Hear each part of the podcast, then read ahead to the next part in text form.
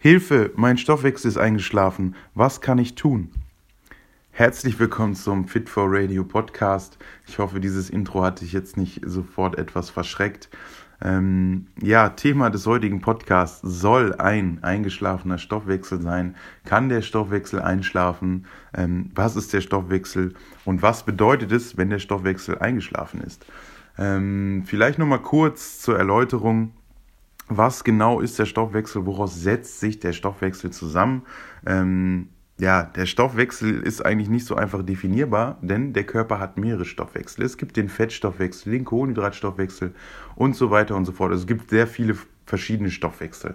Was die meisten oder was der Laie mit dem Stoffwechsel meint, ist, dass eben Kalorien verbrannt werden. Also wenn ich meine Klienten frage, was äh, bedeutet das denn, wenn der Stoffwechsel einschläft? Dann sagen sie ja, ich verbrenne keine Kalorien mehr, ich nehme nicht mehr ab. Das Ganze hat aber nicht zwangsläufig was mit dem Stoffwechsel zu tun, denn oberste Prämisse für das Abnehmen ist ein Kaloriendefizit. Das sollte jedem klar sein. Jeder, der sagt, er nimmt nicht ab, obwohl er im Kaloriendefizit ist, ist höchstwahrscheinlich nicht im Kaloriendefizit ähm, oder eben ähm, er hat ein Problem mit, mit den Hormonen, mit der Schilddrüse. Das sollte dann aber eben ein Arzt überprüfen. Das ist aber wirklich nur in Ausnahmefällen der Fall. Die meisten Leute sind dann eben nicht im Kaloriendefizit.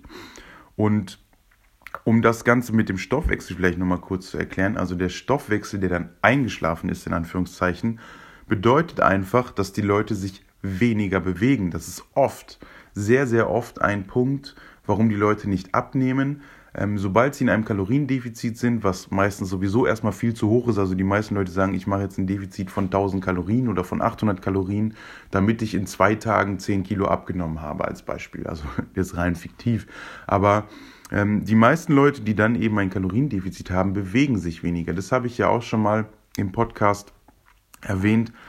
Also der Need der Non-Exercise Activity ähm, Thermogenesis äh, ähm, Level, also das, was du außerhalb von Aktivitäten, von, von wirklichem Sport verbrennst, also beispielsweise durch Saubermachen, durch ähm, Tätigkeiten im Haushalt, durch Bewegung einfach, also du gehst sonst immer zu Fuß zur Arbeit, du nimmst sonst immer die Treppe und durch dein Kaloriendefizit fährst du mit dem Auto zur Arbeit und nimmst du noch die Rolltreppe oder den Fahrstuhl. Das Ganze verbraucht natürlich weniger Kalorien und so sparst du dir auch Kalorien und dein Kaloriendefizit wird dementsprechend geringer. Das ist ein sehr, sehr wichtiger Faktor beim Abnehmen und in der Diät, den viele unterschätzen. Das ist zum Beispiel auch der Grund, warum ich mir täglich ein Ziel von 10.000 Schritten setze, das ich erreichen möchte. Und diese 10.000 Schritte, die sind dann immer pauschal. Also ich gucke dann einfach auf meine Schrittzähler-App auf dem iPhone, ähm, die auch nicht immer genau ist, aber das ist mein Ziel und das möchte ich als ja, festen Wert täglich erreichen, damit ich einfach sicher gehen kann, dass ich auch wirklich jeden Tag mindestens oder äh, ungefähr den gleichen äh, Kalorienverbrauch habe. So, und dann kommt ein weiterer wichtiger Punkt hinzu. Also, wenn man dementsprechend weniger isst in einem Kaloriendefizit, was halt meistens der Fall ist, dann verbrennt man auch weniger Kalorien, die durch die Nahrungsaufnahme verbraucht werden. Also der sogenannte Thermic Effect of Food, der ja korreliert eben mit dem Stoffwechsel, mit dem, ja, nicht mit dem Stoffwechsel direkt, sondern mit dem Kalorienverbrauch. Also wer weniger isst, verbraucht dementsprechend auch weniger. Auch genauso mit dem Non-Exercise Activity Level verbunden. Also wenn ich weniger esse, weniger Energie zur Verfügung habe, dann verbraucht der Körper auch weniger Energie und möchte auch meistens Energie sparen. Und der Thermic Effect of Food ist eben das, was man durch die Nahrungsaufnahme verbrennt. Also jemand, der viel isst, verbrennt auch dementsprechend viele Kalorien für die Nahrungsaufnahme, für die Verdauung.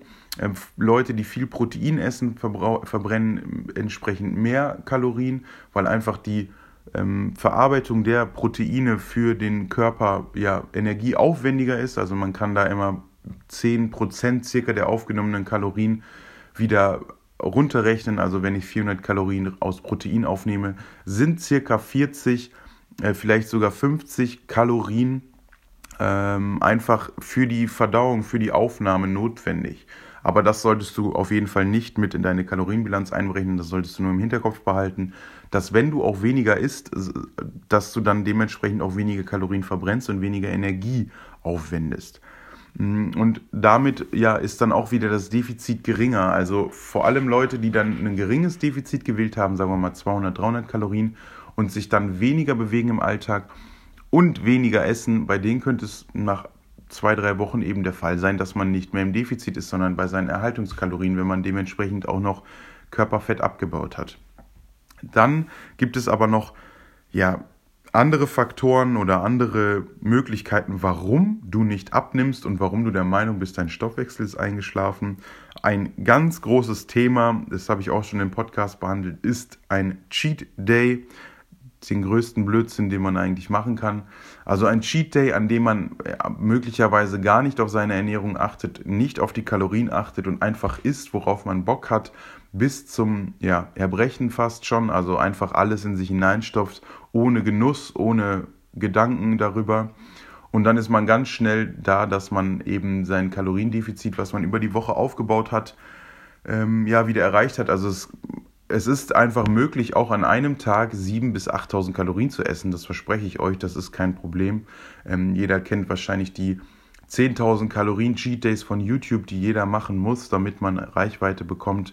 Also Leute, die beispielsweise über die Woche hinweg 500 Kalorien Defizit pro Tag haben, die haben in sechs Tagen nur 3000 Kalorien gespart, in Anführungszeichen, und dann machen sie einen Cheat Day, an dem sie 5000 Kalorien essen und dann haben sie das ganze Defizit der Woche quasi kaputt gemacht ähm, und wundern sich dann, warum sie über den Monat nicht abnehmen. Äh, über die sechs Tage denkt man wahrscheinlich, boah cool, ich nehme ab, das Gewicht auf der Waage geht runter.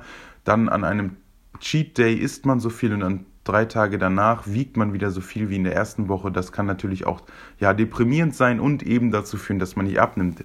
Deswegen nochmal, Cheat Days sind der größte Blödsinn, den man machen kann. Sie tragen nicht zu einer gesunden Ernährung bei und sie sorgen auch nicht dafür, dass der Stoffwechsel angekurbelt wird. Ähm, dafür sind Refeeds zuständig. Dafür, darum habe ich ja auch schon mal ein Thema gemacht. Und ein genauer Podcast zum Thema Refeeds ist in Planung, denn da wurde, mich, wurde mir auch viel Feedback zugegeben. Aber bitte geduldet euch. Am besten abonniert ihr einfach den Podcast hier, dann bekommt ihr immer die Benachrichtigung, wenn etwas Neues online ist. Aber das nur nebenbei. Ein weiterer Punkt, warum du möglicherweise nicht abnimmst oder der Meinung bist, dein Stoffwechsel ist eingeschlafen, ist eben, dass du ähm, deine Nahrung falsch trackst. Also wenn du Kalorien zählst und das Ganze eben ja sehr genau machst oder eben auch, ja, du kannst es pauschal machen, aber eben in eine App einträgst und ähm, ja dort ein Ernährungstagebuch führst, was eben auch sehr sinnvoll ist, dann trackst du, also tracken aus dem Englischen, dann trackst du eben deine Ernährung und dort kann man auch viel falsch machen. Also wenn du deine Lebensmittel abwiegst, dann kann es sein, dass du ja dich immer ein bisschen verkalkulierst oder einige Sachen dann nicht abwiegst oder vergisst einige Sachen abzuwiegen. Also du trackst deine Lebensmittel falsch.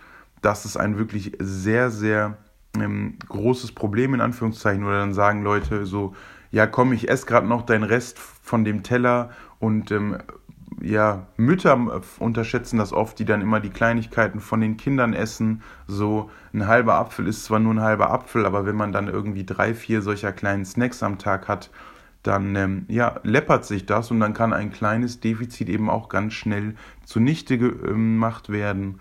Da gibt es auf jeden Fall ja ganz viele Beispiele. Also denkt drüber nach, wenn ihr trackt. Trackt ihr wirklich richtig? Habt ihr das richtig gemacht, in Anführungszeichen?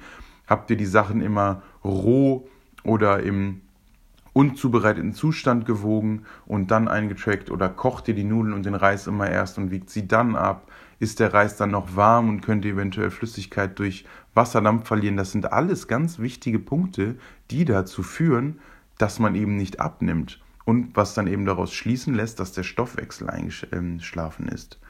Und ein dritter wichtiger Punkt habe ich eigentlich jetzt schon ein paar Mal erwähnt, der eben dafür sorgt, dass man nicht abnimmt, ist eben, ja, dass man nicht mehr im Kaloriendefizit ist, weil man Gewicht verloren hat. Also Sagen wir mal, ihr habt jetzt vier, Tage, äh, vier Wochen lang eure Diät durchgehalten, habt euer Kaloriendefizit eingehalten, habt mit Refeeds gearbeitet, also dementsprechend Gewicht verloren und ihr seid jetzt drei Kilo leichter, dann kann es natürlich sein, dass das Defizit, was ihr mal errechnet habt, nicht mehr euer Defizit ist, sondern ihr dann eben bei ähm, ja, Erhaltungskalorien seid. Also wenn ihr mit 2000 Kalorien Defizit also mit 2000 Kalorien Zufuhr pro Tag gestartet seid, ähm, was entsprechend mal 300 Kalorien Defizit war und dann nach vier Wochen mit diesen 2000 Kalorien nicht mehr abnehmt, dann wird das höchstwahrscheinlich euer täglicher Verbrauch sein und dann sieht der Körper einfach nicht mehr die Notwendigkeit, Körperfett zu verbrennen. Also wenn ihr Gewicht verloren habt, dann solltet ihr ab einer gewissen Dauer der Diät eure Kalorien erneut berechnen. Also ich empfehle das den meisten meiner Klienten da mal wirklich nach vier bis sechs Wochen drauf zu gucken, nehme ich noch ab oder ist der Fortschritt beim Abnehmen sehr gering also deswegen auch das tägliche Wiegen und den Durchschnitt dann pro Woche ähm, dokumentieren. Das macht es einfach extrem simpel. Also sieben Tage wiegen, jeden Tag äh, morgens zur gleichen Zeit nach dem Aufstehen nüchtern, ohne Kleidung. Diesen Wert dokumentieren, auch wenn er täglich schwankt, das ist egal. Und nach sieben Tagen einfach den Durchschnittswert nehmen und diesen Durchschnittswert pro Woche dann mit der nächsten Woche vergleichen. Und dann habt ihr einen guten Wert und könnt daran äh, feststellen, ob ihr über die Wochen hinweg abnehmt oder nicht. Und wenn ihr das nach sechs Wochen merkt, dass ihr dann irgendwie nur noch pro Woche 100 Gramm verliert oder vielleicht gar nichts mehr verliert, dann solltet ihr darüber nachdenken, euer Kaloriendefizit erneut zu berechnen. Dann ist natürlich auch die Frage, wie lange man abnehmen muss oder möchte oder wie lange die Diät gehen soll.